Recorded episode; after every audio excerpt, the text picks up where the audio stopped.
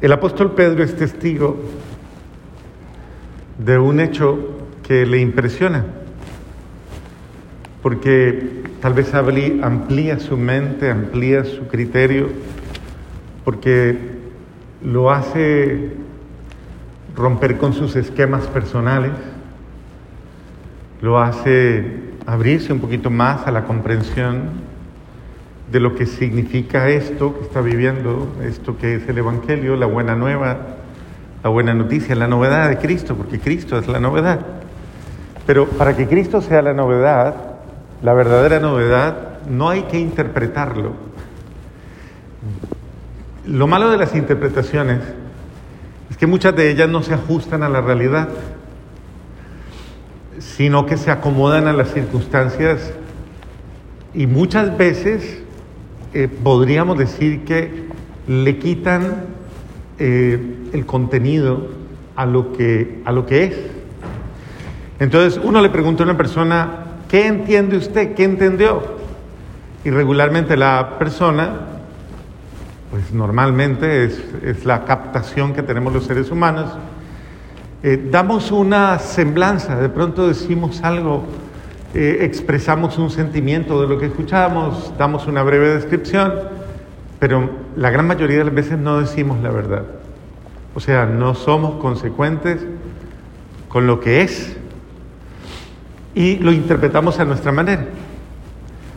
Y eso nos puede pasar que a veces podemos tener una falsa idea y vivir con esa falsa idea. Lo más grave es eso, ¿no? O sea, creerme yo y creer que lo que yo pienso y lo que yo creo es la verdad. Eso sí es un poquito delicado. Porque puede que yo esté equivocado. Y obviamente si yo estoy equivocado, puede que los demás estén equivocados. Y entonces vivimos en un, en un ambiente en el que todo el mundo anda equivocado, interpretando las cosas a su manera, a su estilo, a sus proporciones, a sus criterios. Entonces cada quien interpreta lo que quiere. Pero pocas personas son fieles a la verdad, fieles a lo que es. Y por eso hay que hacer dos lecturas. Una lectura en el orden de la fidelidad a lo que Dios dice y otra lectura en orden a actualizar lo que Dios dice en mi vida. Actualizar lo que quiere decir. Hombre, aplique lo mismo que está pasando ahí, aplíquelo a su vida hoy y entienda. Es decir, escuche el mensaje en línea directa como se lo están diciendo. Eh, obviamente uno tiene que hacer el feedback siempre de qué fue lo que entendiste. Uno constantemente tiene que estar haciendo eso.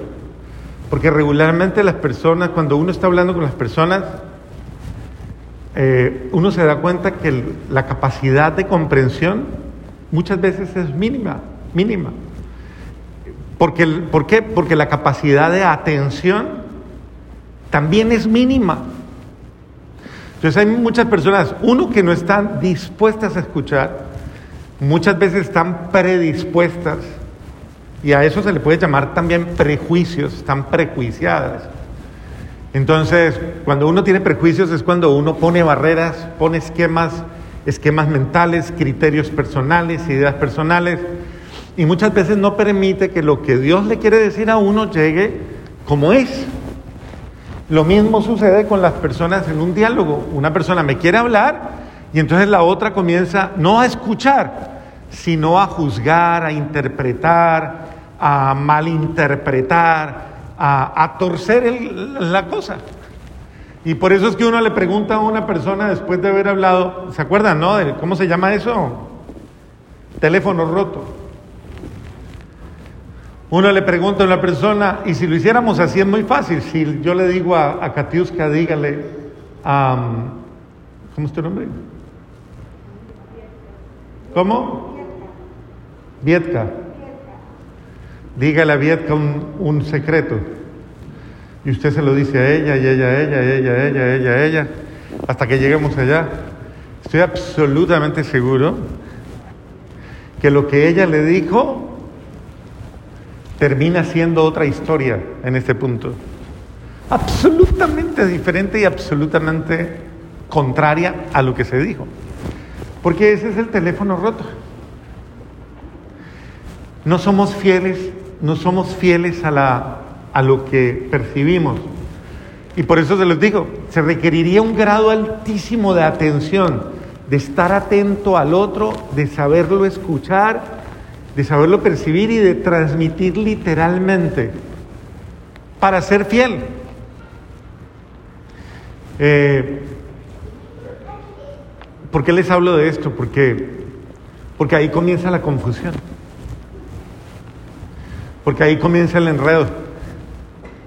Entonces, la fe nuestra, la fe de una gran mayoría de nosotros, no es la fe de Cristo.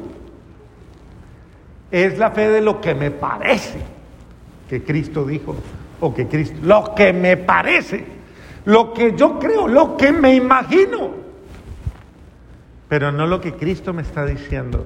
Eso es grave, ¿por qué? Porque si yo no estoy escuchando verdaderamente la voz de Dios, pues ¿qué es lo que voy a obedecer o qué es lo que voy a coger o qué es lo que voy a aplicar a mi vida? ¿Y de qué manera lo voy a aplicar? Entonces, yo personalmente soy muy partidario de ser fiel a lo que me están diciendo. En el caso de la primera lectura, hagamos una prueba. ¿Qué decía la primera lectura? Primero, ¿de quién era? ¿De quién? La lectura de quién era, de qué libro. ¿Qué libro? Hechos. Muy bien. ¿Y de qué hablaba?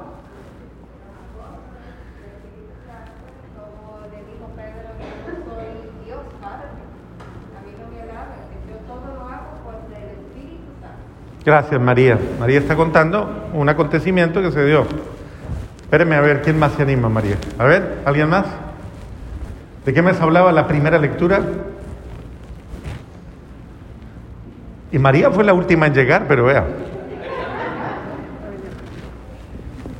Y entonces, los que estaban aquí no escucharon.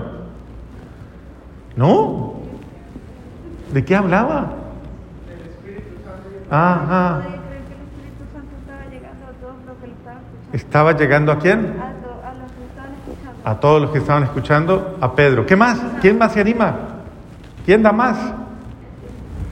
¿Nadie más? ¿Sí ve el nivel de percepción que tenemos? El nivel de escucha, el nivel de captación es supremamente bajo. Supremamente bajo. Entonces, claro, eso es perjudicial.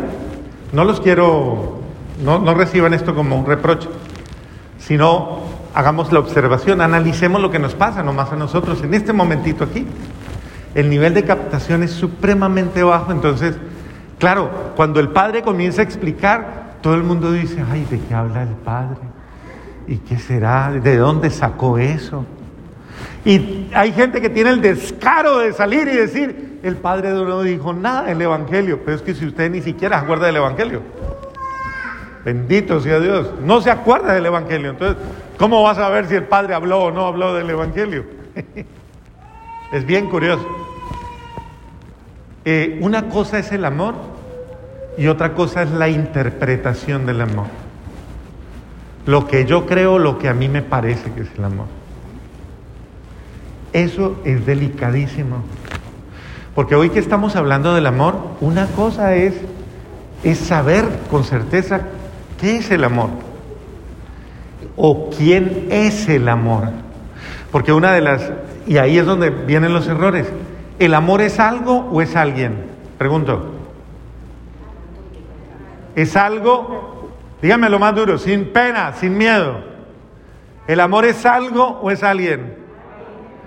¿Cómo? ¿Más duro? A ver, levanten la mano los que dicen alguien, levanten la mano. Bajen la mano. Levanten la mano los que dicen algo, levanten la mano. Muy bien, bajen la mano. Los que dicen alguien, si es alguien, ¿quién? ¿Quién? Los que dicen algo, ¿qué? No, algo qué. Perdón, ¿un qué? Los que dicen algo. Ok, varias cosas, muchas cosas. Emociones, sentimientos. Bueno, ¿qué nos enseña la fe católica? ¿Que qué es el amor? ¿Perdón? ¿Dios qué? Ah, bueno. Los que dicen que es algo, ¿se unen ahora a esto? ¿Sigue pensando que es algo? Correcto, pero Dios es, eh, eh, ¿el amor es algo o es alguien? Alguien. Bueno. Es que ese, ese concepto, esa gran diferencia es ya radical, absolutamente radical para la comprensión de la fe. Cuando yo entiendo que el amor es un alguien, es alguien, ese alguien tiene ser, tiene sentidos, tiene sentimientos, tiene emociones, tiene, tiene derecho, derecho a, a, escucharse, a ser escuchado, tiene derecho a hablar, tiene derecho a interrelacionarse conmigo. No lo voy a conocer si yo no me interrelaciono con él, si no interactúo con él, entonces nunca voy a entender qué es o quién es de una manera más profunda. Entonces, esto es muy importante porque diferencia de la otra realidad que nos vende el mundo, el amor es una emoción, el amor es una sensación, el amor es una, eh, una un estado, un sentimiento, una fantasía, bueno, cuántas cosas más. Y entonces cuando tú hablas de todo ese tipo de cosas, entonces una persona que está enamorada, ¿qué quiere decir eso? ¿Ah? Cuando yo digo estoy enamorado, a ver familia Rauseo, ¿qué quiere decir eso? Eso salvó la patria y la mamá. Eso. ¿Qué más? ¿Qué quiere decir eso? Cuando yo digo que estoy enamorado, ¿qué estoy diciendo? ¿Que estoy qué? Que estoy poseído. ¿Embobado? Ah, bueno, poseído. poseído. Oiga, está, sí, es una palabra que la gente le da miedo usar. Pero eso, que estoy lleno de Dios, lleno de Dios. El que está enamorado es que, que está lleno de amor. Estoy en el amor, enamorado. O sea, estoy vivo en el amor. Mi ser está en el amor, estoy impregnado al amor, estoy compenetrado con el amor. El amor está en mí. Eso es lo que estoy diciendo, vivo en el amor, me entrego al amor. El enamoramiento no tiene que ver verdaderamente con estar obsesionado o no con una persona. Eso es otra cosa. Eso podrá ser un rebote hormonal. ¿A usted nunca le ha pasado eso, cierto sí? ¿Sabe qué es eso? Rebote hormonal. Cuando le pase a eso, vaya al médico a ver si le ayuda a calmarse. Porque el amor, verdaderamente el amor no es eso. El amor es estar lleno de una presencia, una presencia real, de una persona que le da sentido a mi vida, que llena mi vida, que responde a mis inquietudes, a mis sueños, a mis deseos, a mis anhelos. Una persona que está enamorada es aquella que ha buscado la fuente de su alegría, la fuente de su felicidad, la fuente de su equilibrio, de su paz, de su gozo y ha encontrado la respuesta para ser feliz y ya no necesita que nadie le haga feliz.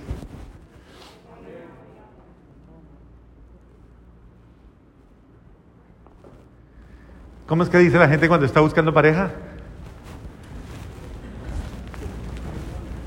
¿Cómo es que dicen? si ustedes son expertos, ahora se van a hacer los tímidos. Ah, María. Estoy buscando a alguien que qué. ¿Que me qué? que me haga feliz. ¿Usted cree que yo me voy a pasar la vida sola toda la vida? Solo toda la vida. Eh, yo necesito a alguien que me quiera y que esté ahí, pero es que Dios te llena de amor. No, yo necesito a alguien cerca para cogerlo, agarrarlo. Bendito sea Dios.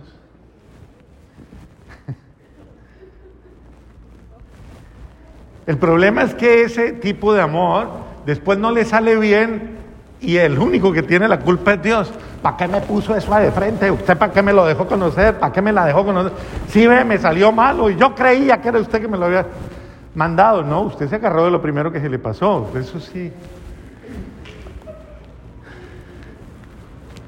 Cuando uno es carente, uno lo único que hace es llenar vacíos. No más. Pero una persona que está llena de amor, enamorada de Dios, llena de, Él, Él llena mi vida, planifica mi vida, satisface mi vida, de tal manera que sí, si yo tengo vocación de compartir con alguien la vida, de construir con alguien la vida, lo puedo hacer, pero sin eh, el desenfoque de considerar que ese, esa persona es la razón de mi vida. Que eso es lo grave, es un desenfoque. Y creer que el amor se limita a una relación de pareja. Porque cuando uno habla del amor, entonces todo el mundo piensa en pareja. Y eso es una de las desorientaciones básicas para la gente que migra, va migrando en, en esta realidad hoy día genérica, en la realidad genérica de una orientación sexual a otra orientación sexual. Ese es el problema grave de, esto. Porque entonces, primero los heterosexuales. El heterosexual comienza con el cuentico de, es que esta no me llenó, este no me llenó, entonces busqué otro, y ese tampoco me funcionó y busqué otro, es que yo tengo derecho a ser feliz, y por eso pues bueno, y voy buscando, y entonces hay gente que migra una y otra relación, otra relación, otra relación, porque todo lo está poniendo en el plano de una interrelación en la que yo estoy encontrando o buscando a alguien que llene lo que yo no tengo o que defina lo que yo no soy. Eso es grave. Igual una persona con una orientación diferente a la heterosexual le pasa exactamente igual. Entonces, todo lo mismo lo voy orientando a yo necesito ser feliz, alguien que me llene el vacío, alguien que me satisfaga, alguien que me haga compañía. No importa si es de mi misma clase o no es de mi mismo género, no importa si es de... Entonces vamos migrando en una cuestión muchas veces epidérmica y muchas veces radicada solamente en la satisfacción sexual genital.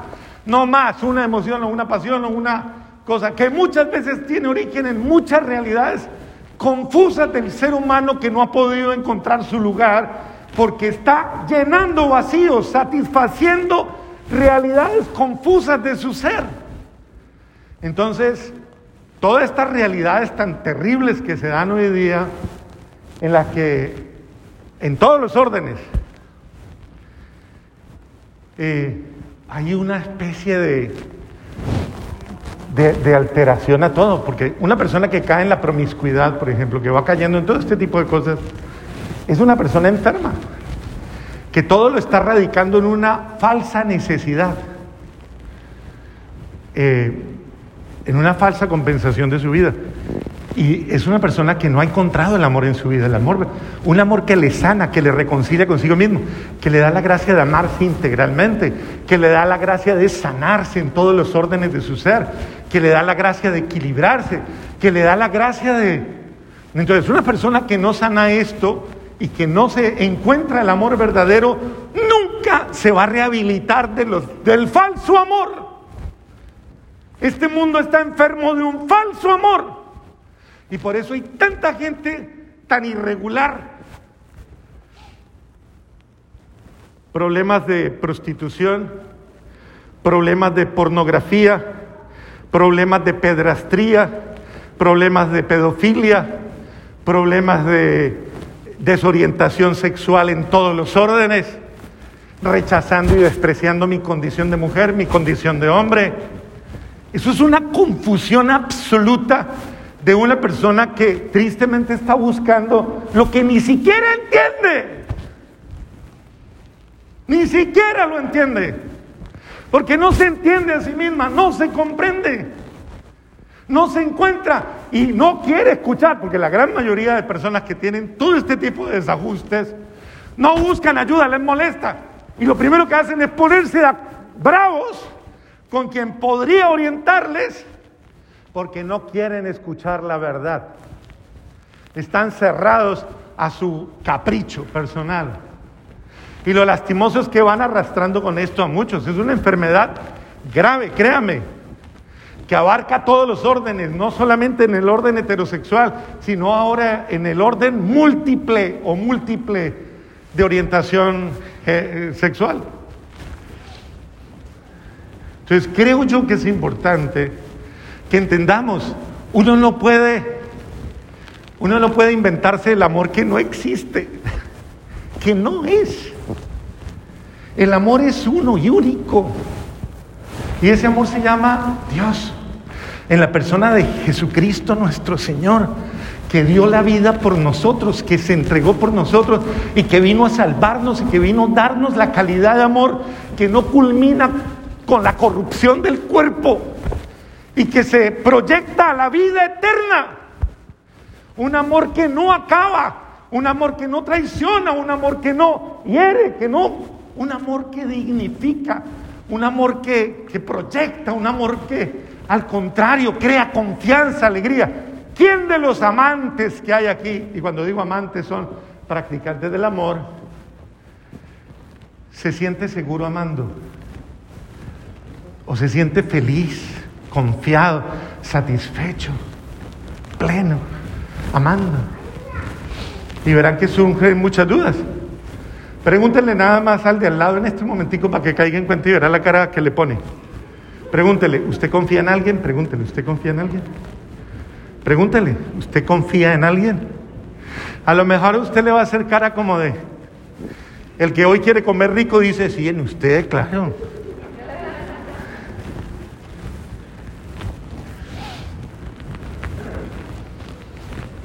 Es un problema serio. Yo no lo voy a explicar hoy en toda la homilía porque esto es para una charla. Pero yo lo que sí quiero es que entendamos que del amor que nos hablan aquí no es del amor falso, desfigurado, mentiroso, maltratado, usado, manipulado, manoseado y tergiversado del que habla el mundo y del falso que tiene la expectativa del mundo. Este amor de Dios es tan original que si tú no lo buscas a Él y no lo encuentras a Él, nunca vas a conocer el amor. Nunca lo vas a conocer. Por eso es muy bonita la invitación de Juan. Hermanos, amémonos. Es como una motivación. Oye, amémonos, amémonos. Pero porque el amor viene de Dios, como quien dice, eso es lo mejor que nos puede pasar. Amémonos porque el amor viene de Dios. O sea, esto nos hace bien, esto nos ayuda mucho. Esto nos hace mucho bien, amémonos. Esta debería ser la propuesta de la casa, de la familia todos los días en medio de tanta cosa rara que pasa en la familia. Deberíamos decir exactamente lo mismo, oiga, amémonos. Que no se nos, decía la Madre Teresa de Calcuta, que no se les olvide el amor. Tienen tantas cosas importantes, pero ojalá no se les olvide el amor. Entonces, todo el mundo habla de amor, todo el mundo reclama amor, todo el mundo anhela, exige, demanda amor. Pero ¿quién da amor? ¿Quién vive amor? ¿Quién acoge el amor? ¿Quién busca el amor? San Francisco así tenía una frase con la que le preguntaba a la gente, ¿amas al amor? Preguntaba, ¿amas al amor? ¿Conoces al amor? Y la gente decía, ¿quién es? ¿quién es? ¿quién es? Y Francisco de Asís concluía y decía, el amor no es amado. No es amado el amor. ¿Por qué? Porque el amor no es conocido. No, no lo conocemos. Si lo conociéramos, no andaríamos como perdidos buscando lo que no es. No andaríamos despistados. Si conociéramos el amor, seríamos cada día más felices. El que no ama no conoce a Dios, porque Dios es amor. El amor que Dios nos tiene se ha manifestado en que envió a su Hijo. Nos está diciendo, mire, mire, mire, es que espera un momentico. El amor verdadero se ha manifestado en alguien que ha dado la vida por ti. Aunque tú lo desprecies o aunque tú lo ignores, pero Él ya dio la vida por ti. Para quitarte la única cosa que te podía hacer infeliz de tu vida te quitó el pecado de encima. Para que ya tú con la gracia y el amor de Él, tú puedas confrontar esa realidad de todos los días que quiere hacerte infeliz. Él ha hecho todo lo necesario para hacerte feliz. Por eso es el mejor amigo que yo tengo, el mejor aliado que yo tengo. Aquel que me ha amado de tal manera que, que ha querido hacerlo generosamente. Y dice, y no es porque alguien haya hecho algo bueno. No, es que lo ha hecho porque quiere. Por eso Jesús dice, dice, ustedes no me eligieron a mí. Yo elegí amarte. La pregunta también es para nosotros. Piénsenlo. ¿Usted ya eligió amar? ¿Eligió amar? ¿Y con qué calidad de amor va a amar? Si ya eligió amar, ¿cuál es la calidad de amor con que usted pretende amar? Porque en la vida hay que hacer elecciones constantes. Por favor, ojalá usted elija amar. Porque el amor ya le eligió a usted. Dios que es amor te eligió para amarte. Pero Dios quiere también que tú en tu libertad elijas el amor, elijas amar. No te pases la vida, no consumas tu vida, no te agotes la vida viviendo una vida sin amor, pero sin el verdadero amor. No busques el amor donde no está el amor. Busca el amor en quien es el amor. Y cuando tú encuentres este amor, comprenderás que la vida es una bendición. Comprenderás que no hay nada que te pueda separar. Léanse Romanos capítulo 8, léanse y verán. Pablo es el hombre que encontró el amor, vivió el amor, ese amor que le llevó incluso a aguantar que le dieran piedra, que hicieran con él lo que quisieran, soportó, fue que confrontó su propia realidad y finalmente llegó a decir, nada me puede separar del amor de Dios, nada, nada, ni la persecución, ni el hambre, ni la incomprensión, ni los desprecios, nada, ni la enfermedad, ni la tribulación, ni la muerte, nada me puede separar del amor de Dios que él me ha mostrado en Jesucristo nuestro Señor. Amén. Profesemos nuestra fe.